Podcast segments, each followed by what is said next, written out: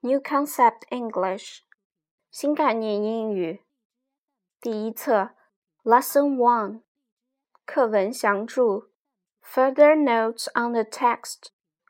One，Excuse me，对不起，这是常用于表示道歉的客套话，相当于汉语中的劳驾，对不起。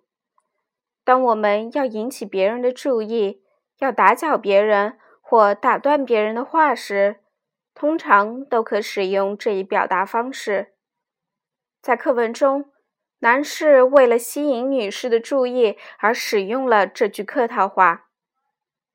它也可用在下列场合：向陌生人问路、借用他人的电话、从别人身边挤过、在宴会或会议中途要离开一会儿等等。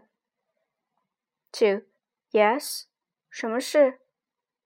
课文中的 yes 应用声调朗读，意思是什么事？Yes 以声调朗读表示某种不肯定或询问的意思，也含有请对方说下去的意思。Three, pardon，对不起，请再说一遍。当我们听不清或没理解对方的话，并希望对方能重复一遍时，就可使用这一表达方式。较为正式的说法是：“I beg your pardon. Pardon me.” for, Thank you very much. 非常感谢。这是一句表示感谢的用语。